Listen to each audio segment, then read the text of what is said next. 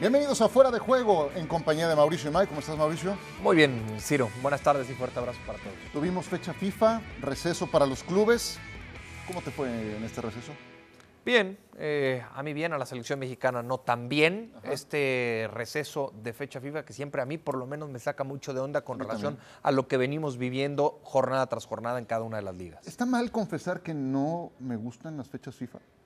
Eh, no, no está mal. Este a lo mejor es antipopular o qué sé yo, pero perdón, no soy fanático. Me encanta la actividad de clubes y agradezco, agradezco que las ligas estén de regreso ya este fin de semana. Vamos a ponernos un poquito al día de lo que ocurrió en estos días de receso en la liga española, porque muchas veces cuando hay fecha FIFA, y estoy seguro que muchos técnicos también la deben de alucinar, pues eh, sirve de coyuntura para que los que andan mal truenan al técnico, como ocurrió con el Sevilla. Sí, algunos técnicos la deben de alucinar y otros la deben de adorar, ¿no? El sacarle provecho a esos 10 días en donde puedes trabajar a plenitud con cada uno de tus futbolistas, sobre todo sus equipos que andan en mal momento. Exacto, veíamos a Jorge Sampaoli, bueno, ya eh, eh, casi casi lo pedían a gritos, terminó siendo cesado, entró Mendilíbar en su lugar. Se cumplió un año de que Javier Aguirre llegó al Mallorca, justamente aprovechando esa coyuntura y los terminó salvando la temporada pasada. Ahora los tiene ahí en media tabla, media tabla tantito para abajo. El eh, guardameta Thibaut Courtois duda tras la lesión que sufrió con su selección, el virus FIFA. de ese no te salvas. Uno de los grandes problemas de la fecha FIFA, ¿no? Y el, debate y la polémica de siempre. El jugador le pertenece al club, ¿no? Entonces, ¿qué hacer con su selección? Bacachese.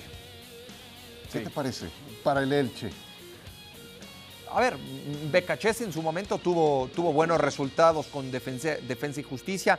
El propietario del Elche es accionista de Defensa y Justicia, es el promotor de Becachese, entonces todo termina por marchar. Bueno, un equipo que está propiamente en segunda división. E, esta es una muy mala noticia porque Memphis salió lesionado en el partido contra Gibraltar de Países Bajos cuando estaba encontrando su mejor forma con el Atlético de Madrid y se va a perder al menos un par de juegos con el equipo del Cholo Simeone y Ansu Fati, bueno, su padre, su padre hizo algunas declaraciones incómodas de las que hablaremos un poco más adelante, producto de los pocos minutos que está recibiendo con el Fútbol Club Barcelona equipos más enrachados previo al parón. Aquí los eh, tenemos, el Fútbol Club Barcelona con 18 puntos de 21 posibles. El Atlético de Madrid claramente eh, ha sido otro en este semestre con eh, una dosis de puntos que le han llevado a quedarse ya en el tercer lugar y de ver más cerca también al Real Madrid, Celta de Vigo y el Betis también entre los más enrachados. Y vamos a ver a quién beneficia, a quién perjudica el parón FIFA. También le damos la bienvenida a este programa a Alexis Martín Tamayo, mejor conocido como Mr. Chip. Ya lo vemos y ahora lo escuchamos. Beneficiados y perjudicados, los principales, Mauricio, del parón por la fecha FIFA. Equipos, técnicos, jugadores. El que te parezca más claro, más grave, más... A ver, voy a lo colectivo y voy a pensar que esta fecha FIFA le le pudo haber venido muy bien al Mallorca. Javier Aguirre seguramente tuvo los días suficientes eh, para recuperar el nivel mostrado hasta antes de esta fecha FIFA, ¿no? Me refiero a ese nivel que lo llevó a estar inclusive en algún momento dentro de los 10 mejores equipos de la Liga Española. Esta fecha FIFA de poco le habrá servido a Carlo Ancelotti por la cantidad de seleccionados, no pudo trabajar a plenitud eh, con ellos, así que me quedo con el con lo bueno que le pudo haber sacado a la fecha FIFA y al parón Javier Aguirre y lo poco que pudo trabajar Carlo Ancelotti con un equipo que requiere eso, trabajo y recuperar la mejor versión de sus futbolistas. Con la liga prácticamente definida del lado del Barcelona, pero con un Real Madrid, Alexis, que se estará jugando pues eh, todo en esta temporada a tres partidos clave, la ida y la vuelta contra el Chelsea y desde luego la vuelta de la Copa del Rey contra el Fútbol Club Barcelona. Pero continuemos con este ejercicio. Beneficiados y perjudicados, los principales por la fecha FIFA. Alexis, saludos. Hola Ciro, Mauricio, ¿qué tal? ¿Cómo estáis los dos? Bueno, eh, yo creo que el principal eh, perjudicado de esta fecha FIFA es el Atlético de Madrid. El Atlético de Madrid llevaba una racha muy buena, le estaba recortando puntos al Real Madrid, incluso pensando en la posibilidad de esa segunda plaza. Que ojo, eh, no es cualquier cosa. Con esa segunda plaza, aparte de la inyección económica que consigues, eh, que los tiempos que corren no es nada desdeñable. Eh, además, es una plaza que te garantiza presencia en la Supercopa de, España de la temporada que viene, que también es una inyección económica importante para el club. Y el Atlético de Madrid es la única opción que tiene de jugar esa Supercopa de España, porque ya está fuera de la Copa del Rey, con lo cual es el único, la única opción que le queda. Al Real Madrid, si no es segundo en la liga, todavía le quedaría la opción vía Copa del Rey de, de conseguirlo. El Atleti estaba en una racha muy buena, con un Griezmann que estaba en un momento de forma extraordinario y claro, siempre que te paran, eh, estando en un momento de forma tan bueno, pues no sabes cómo vas a, cómo vas a volver. Eh, así que yo creo que ese es el gran perjudicado. Y el gran beneficiado, sobre todo mirando a la parte de arriba, yo creo que puede ser el, Real Madrid, porque el Real Madrid después de estos parones de selecciones, aparte de que tiene unos muy buenos números en la, en la liga, es el equipo de la, de la, zona alta de la tabla al que menos le afecta el virus FIFA y eso que tiene un montón de jugadores repartidos por las diferentes selecciones, no me preguntéis por qué, pero es así, los números así lo, lo atestiguan y además viene de una derrota dura en el clásico eh, y el que haya pasado tanto tiempo, ya casi no nos acordamos de cuándo fue aquello y le viene bien al haber descansado estas dos semanas, el que los jugadores se dediquen a otra cosa y ahora centrarse en lo importante para el Madrid, que no es la liga, la liga la tiene totalmente perdida, sino que es ese partido de vuelta contra el Barça en la Copa del Rey eh, y luego evidentemente la eliminatoria de Champions contra el, contra el Chelsea. Y al Barça yo creo que ni fu ni fa esta, este parón, le da un poco igual, tiene la liga resuelta y tiene una muy buena posición en la Copa del Rey. Comparto lo que dice Alexis respecto al Barcelona. Me parece que ni fu ni fa esta fecha FIFA difiere un poco en el tema del, Real Madrid, porque además de que no pudo trabajar Carlo Ancelotti con todos sus futbolistas porque hicieron el viaje para reportar con sus respectivas selecciones, hay que sumarle la lesión de Courtois. Ajá. Estamos hablando de uno de sus mejores futbolistas, ¿eh? Bueno, sí, una, un, ancla fundamental de la campaña europea anterior, uno de los mejores porteros del mundo. Yo también coincido con Alexis en lo que menciona del Atlético de Madrid. Griezmann va con su selección, se encuentra con que ya no porta el gafete de capitán. Ah, muchas gracias, muy amables. Pero vaya, yo, creo que Griezmann se ha sentido muy cómodo, muy arropado en el Atlético de Madrid, donde eh, ha reencontrado su mejor versión. Pero la baja más importante es la de Memphis Depay. Cuando Memphis mejor andaba, se trae una lesión del partido con Países Bajos ante Gibraltar, que no nada más le va a llevar a perderse el partido contra el Betis, también el juego contra el Rayo Vallecano. Esto le podría abrir la puerta a Álvaro Morata. Sí. Sí, sí, esa es una buena noticia, sobre todo para, para Álvaro Morata, ¿no? Sí. Eh, y, lo que, y lo que está viviendo. Ahora, eh, eh, siempre, siempre es la polémica y el debate, ¿no? Cuando hay, cuando hay fecha FIFA qué hacer si el futbolista le pertenece al club, la selección tiene el derecho de llamarlo y detenerlo. Eh, ¿quién, tiene la verdad de todo esto? Eh, ¿quién, tiene mayor peso a la hora de levantar la mano y decir, bueno, pues es fecha FIFA, a mí me corresponde el futbolista? Pues es que mientras no cambien las reglas, los estatutos o lo que tiene establecido la FIFA, te lo vas a tener que seguir bancando, ¿no? Como dicen, tu club te lo vas a tener que seguir, claro, bancando. Claro, te cueste mucho y, sea un activo, ¿no? Eh, y te pues tengo una noticia, el, calendario no lo están aflojando, todo lo contrario. Todo lo contrario. Lo están saturando más todavía. ese, es el, grave problema de estas fechas FIFA. Antes de pasar al siguiente tema, Alexis, no sé si tengas alguna otra consideración que hacer de lo que nos deja, para bien o para mal, la fecha FIFA rumbo a lo que viene en España. Bueno, pues yo que soy gran defensor de las, de las fechas FIFA y de los partidos de, selección, me parece el fútbol más puro que queda, eh, en el sentido de que los jugadores van a las selecciones por motu propio, en el sentido de que los jugadores eh, no van por dinero, aquí acuden por pasión y por sentimiento. Creo que son, eh, son fechas muy especiales para el, para el fútbol. el fútbol de clubes es demasiado monótono, en mi, en mi opinión, y yo creo que los jugadores, como van encantados a sus selecciones, como están deseando representar a sus eh, selecciones, pues evidentemente lo dan todo. Y siempre nos acordamos de las lesiones que se producen en estas fechas, pero también hay muchísimas lesiones durante las temporadas de clubes, algunas de las cuales afectan también a las selecciones. ¿Cuántos jugadores han perdido el último mundial? Si quiere, preguntamos a México. ¿Qué jugadores no pudieron ir al último mundial por lesionarse con su, con su club? Ya sé que quien les paga son los clubes, pero al final los aficionados eh, quieren ver a los suyos tanto con su club como con su selección y esta es la realidad del fútbol. Eh, te lesionas, eh, a veces pasa en una etapa de club, a veces pasa en una etapa de, selección, pero yo creo que no deberíamos estar contando todo el rato quién se lesiona cuando juega con la selección o con el club. Es una, un avatar más del fútbol y como tal hay que tomárselo. Que no paren nunca esta fecha FIFA. Si de mí dependiera, que hubiera muchas más. Pues se reabren muchos frentes en la Liga Española, estando el título muy encaminado. El segundo sitio, ya lo establecía Alexis, es muy importante, plazas europeas y el tema del descenso, que no es poca cosa, hay una buena cantidad de equipos todavía involucrados. Y a todo esto, hablando del Fútbol Club Barcelona, dentro de ese ni fu ni el que se encargó de prenderle fuego fue el padre de Ansu Fati, Bori Fati.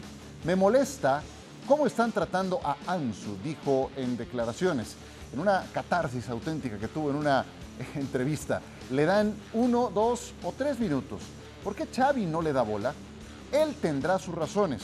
Le he dicho a Ansu que es mejor que cambie de aires, pero no está de acuerdo conmigo. Em, Ansu Fati hoy se presentó a entrenar, seguramente se le caía la cara de vergüenza. Lo que él quiere es quedarse en el equipo, eso lo ha establecido y también lo dijo el propio padre. Él quiere seguir. Yo, si por mí dependiera, lo llevaba a otro lado. Voy a hablar con Jorge Méndez dentro de un mes. Eh, y todos conocen a Jorge Méndez, dijo también en algún otro pasaje. Caray, pues eh, ¿a qué se debe todo esto, Alexis? Y también me gustaría escuchar tu punto de vista en relación a qué es lo que más le conviene al jugador.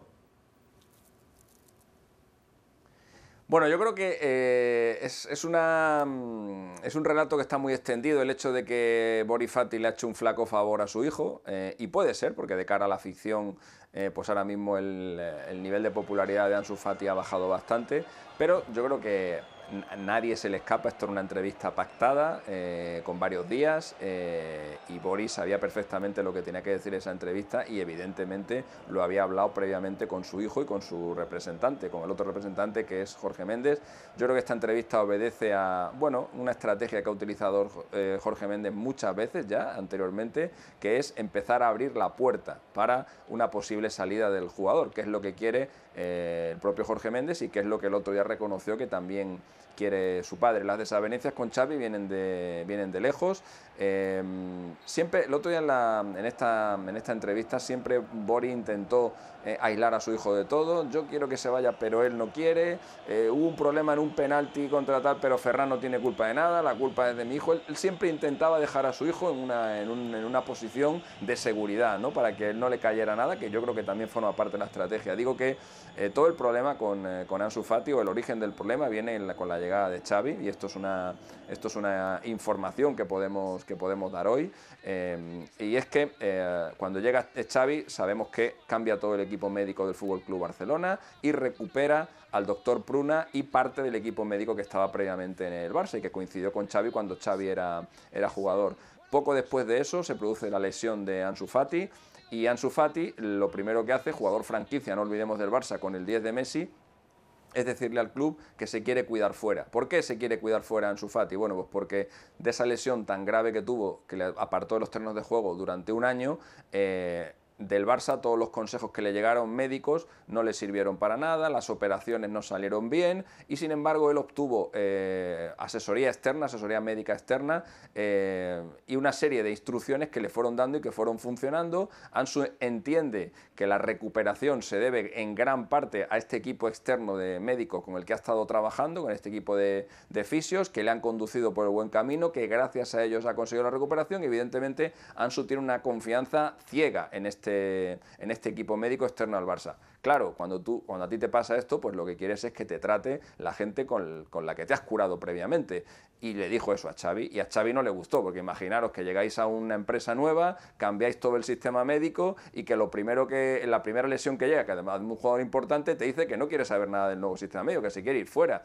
Xavi le dijo que no hiciera eso, pero Ansu Fati pues no le hizo caso. Ansu Fati se siguió tratando externamente al club, con la supervisión del club, por supuesto, y la sensación que tienen en la familia de Ansu Fati, y el padre ya se pronunció a este respecto eh, hace algunos meses, es que Xavi le ha castigado. Xavi le ha castigado y ha pasado a ser el quinto delantero del equipo. Están por delante del Rafinha, está por delante del Lewandowski, está por delante del Dembélé, está por delante del Ferran Torres, incluso haciendo una temporada nefasta. Eh, y eso es lo que tiene muy quemado al padre de Ansu Fati y al propio Ansu Fati también. Wow, castigo o irlo llevando poco a poco, demasiado poco a poco, ¿no? Porque con la lesión de Dembélé, Xavi antes de darle más minutos a Ansu, optó por meter un mediocampista más. Le, acomodó el equipo, pero, pero si se trata de recuperarlo, ahí tenías una posibilidad, ¿no? ¿Qué opinas? Sí, eh, a ver, de la, de la, declaración del padre de Ansu, eh, comparto la última parte nada más, ¿no? El que busque otro club.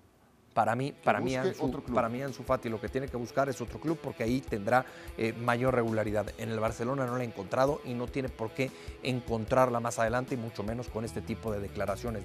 Declaraciones que siempre son desafortunadas en ese afán por parte del padre de querer ayudar siempre al hijo. Como padre siempre vamos a querer que el hijo tenga lo mejor y esté en la mejor posición. De repente esa intención eh, lleva... Eh, a los papás a cometer muchos la riegan mucho, sí, sí, sí, evidentemente. A ver, pero, pero dime una cosa, ¿merecería más minutos en esta temporada? ¿En lugar de quién? No, no, a ver, es que el tema de su Es que también por ahí pasa el tema. de acuerdo, yo, no lo he visto de regreso al nivel previo a la lesión. Para mí el gran problema de Ansu Fati es el tema de la salud. El, el, que no puede encontrar esa regularidad más por la cantidad de lesiones que ha atravesado a lo largo de su carrera. Es muy joven, tiene talento y tiene calidad. Y esa calidad no se pierde de la noche a la mañana. Sí, y, confianza yo también creo que ha perdido, ¿no? Aunado a eso que mencionas, me dice el productor eh, Leopoldo Rendón, nuestro gran Leopoldo Rendón, se ha perdido 86 partidos, imagínate nada más. 86 partidos. Em, y bueno, otra cosa que decía el padre es que hace dos años todo mundo mataba a Vinicius, y ahora vean lo que es. Lo que pedimos es apoyo y continuidad.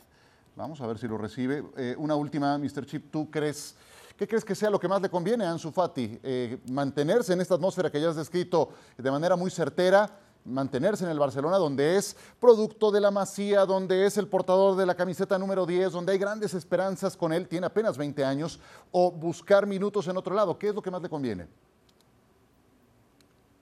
Pues es el club el que yo creo que tiene que, decidir. Desde luego, si quieres conservar a un jugador como Ansu Fati, le tienes que dar la confianza que ahora mismo no tiene. Ansu Fati no tiene ningún problema físico, el otro día insistió el padre mucho en ese, en ese tema y yo he visto eh, resultados médicos de Ansu Fati y niveles de, de rendimiento deportivo eh, por ejemplo, su velocidad punta, esto lo he visto yo con mis propios ojos, es superior a la que tenía antes de la primera lesión. Es decir, Ansu Fati eh, físicamente está bien y el otro día el padre insistió muchísimo en ese, en ese aspecto. Donde no está bien es mentalmente, porque supongo que cuando un, digo supongo porque yo no he sido nunca jugador profesional, pero supongo que cuando un jugador sabe que tiene la soga al cuello, que el entrenador no tiene mucha confianza en ti, que has tenido ese problema con el entrenador que te tiene medio castigado, al menos esa es tu sensación, y que sabe que cada vez que te saque, cada ratito que te saque, o rindes o la soga te va a apretar cada vez más, pues evidentemente entras con un estado de ansiedad y con un nivel de presión que no te permite rendir a ese nivel. Hay jugadores que eso lo soportan muy bien,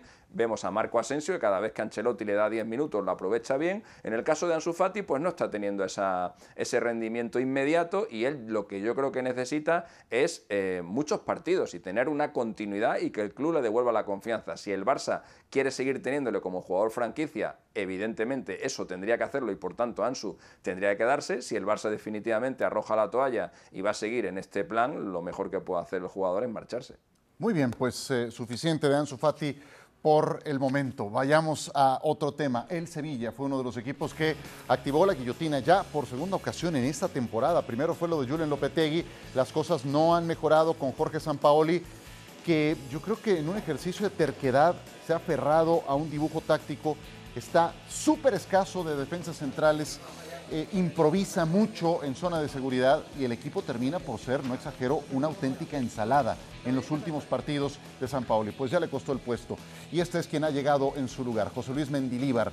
Ahí está su debut, su anterior club había sido el Alavés y su carrera profesional. Aquí tiene que entrarle a un tema que se llama evitar el descenso, Mauricio Imay.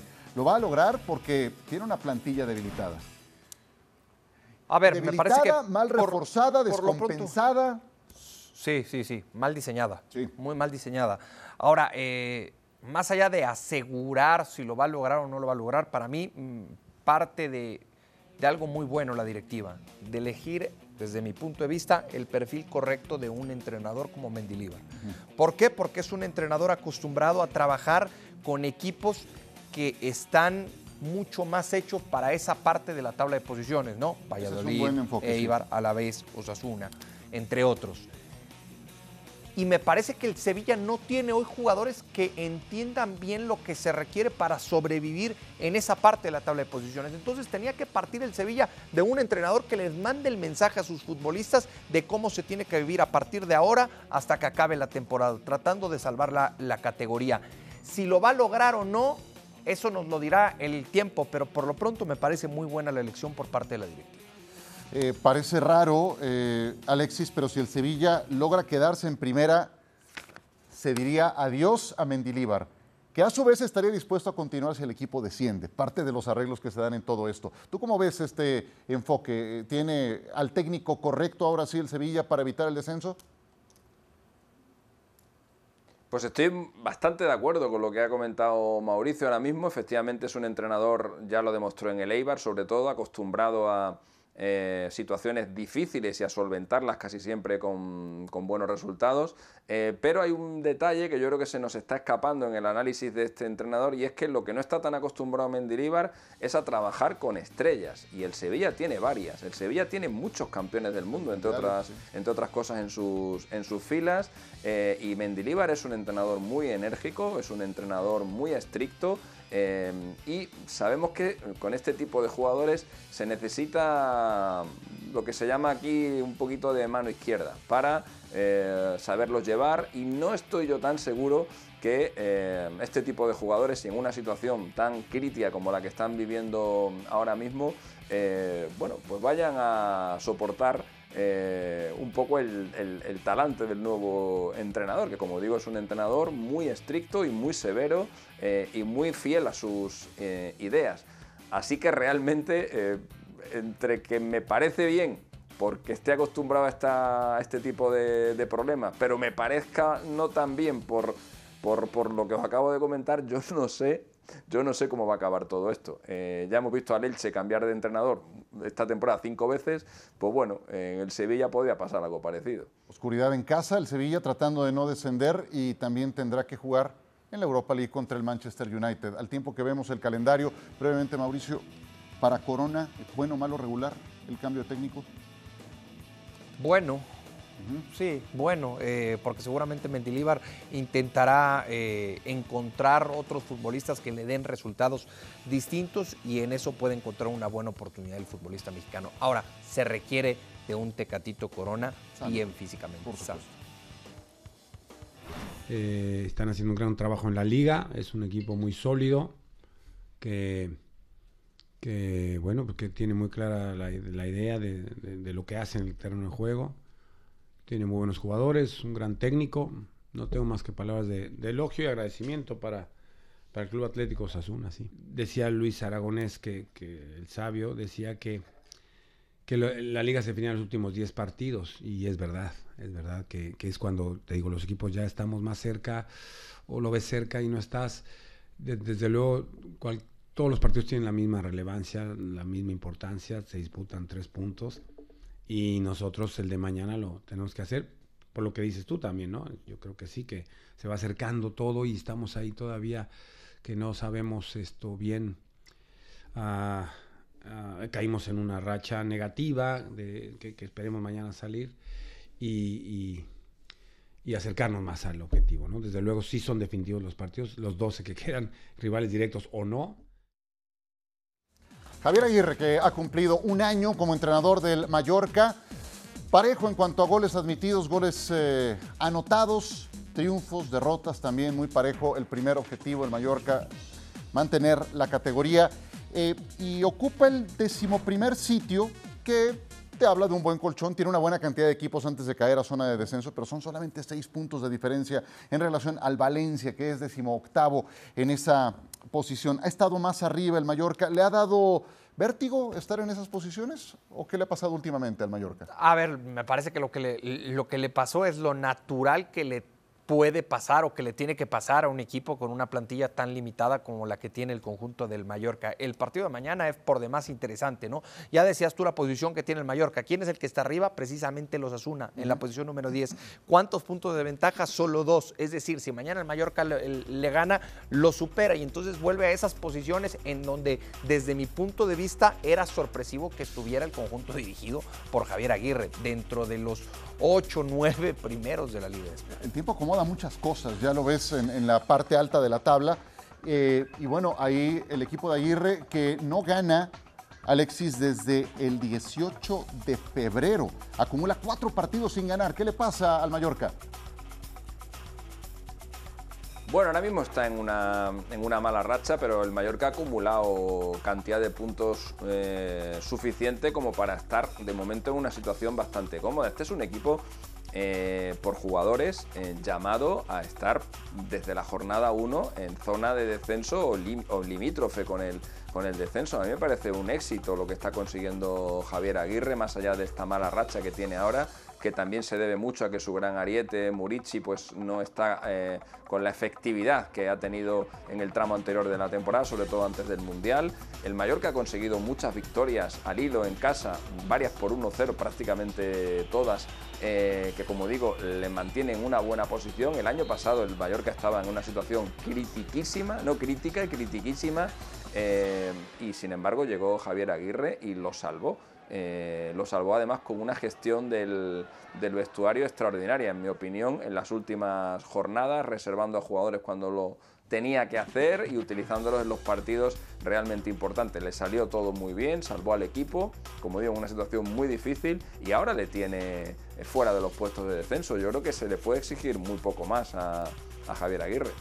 E- Esa baja de resultados eh, que mencionábamos está íntimamente ligada con eso que mencionaba Mr. Chip, con la sequía goleadora de Murici, último gol marcado por el Kosovar 25 de febrero.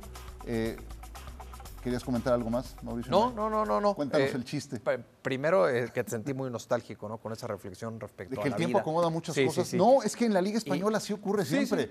La Real Sociedad muy arriba, etcétera, etcétera. Termina como uno, dos y tres, los de siempre. Eh, peleando por puestos es europeos, cierto, los de cierto. siempre. Eh, Es cierto, entonces, es cierto, siempre, siempre están ahí los mismos. Y me reía cuando, cuando hablaban de Muriqui o de Murici, mm, tanto tú como Alexis, recordé aquella declaración de, de Javier Aguirre tan famosa, ¿no? En donde le dice, está bastante feo este desgraciado, pero no tengo absolutamente nada que reclamarle porque me hace goles cada partido. Sí. Ahora con la pólvora seca, ¿no? Sí, ahora tendrá que reactivarlo Javier Aguirre. Pero hace un momento decía Alexis las características de los equipos que ha dirigido Javier Aguirre. Y ahora que hablabas de Mendilíbar y coincidían en ese punto, es que sí necesita, hay técnicos Claro. hechos para ese tipo de misiones. Y le pasó a Javier hace no mucho, ¿no? En el fútbol mexicano, con, un- con un plantel que tenía Plantelazo, muy líder. mucho mayor presupuesto a los que él está acostumbrado, le costó, le costó mucho trabajo y quedó a deber. Ahora, con un plantel limitado en una competencia como la española, que conoce a la perfección, que la conoce mucho más, dicho por el propio Javier Aguirre, que la Liga Mexicana, bueno, pues ha encontrado muy buenos resultados con el conjunto. Muy bien, pues se reanuda la liga en España, la fecha 27 con este Mallorca contra Osasuna, del que ya hemos hablado. Viernes la invitación a que nos acompañe 2.55 del Este, 11.55 del Pacífico, E ESPN Plus, ESPN Deportes. Mr. Chip, un abrazo. Siempre un gusto tenerte. Gracias. Un abrazo, gracias. Igualmente, gracias a. Alexis Martín Tamayo. Gracias, May. Gracias a ti por la oportunidad, Chino. No, por favor, gracias por traerme. Aquí estamos.